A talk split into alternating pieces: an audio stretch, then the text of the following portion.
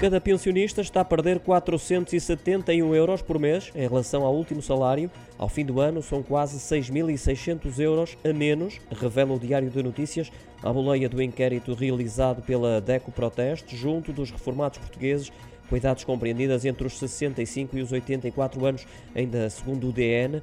Esta é a realidade para 43% dos aposentados que participaram no inquérito, cuja única fonte de rendimento é a pensão legal paga pela Segurança Social, pela Caixa Geral de Aposentações ou pelo setor privado.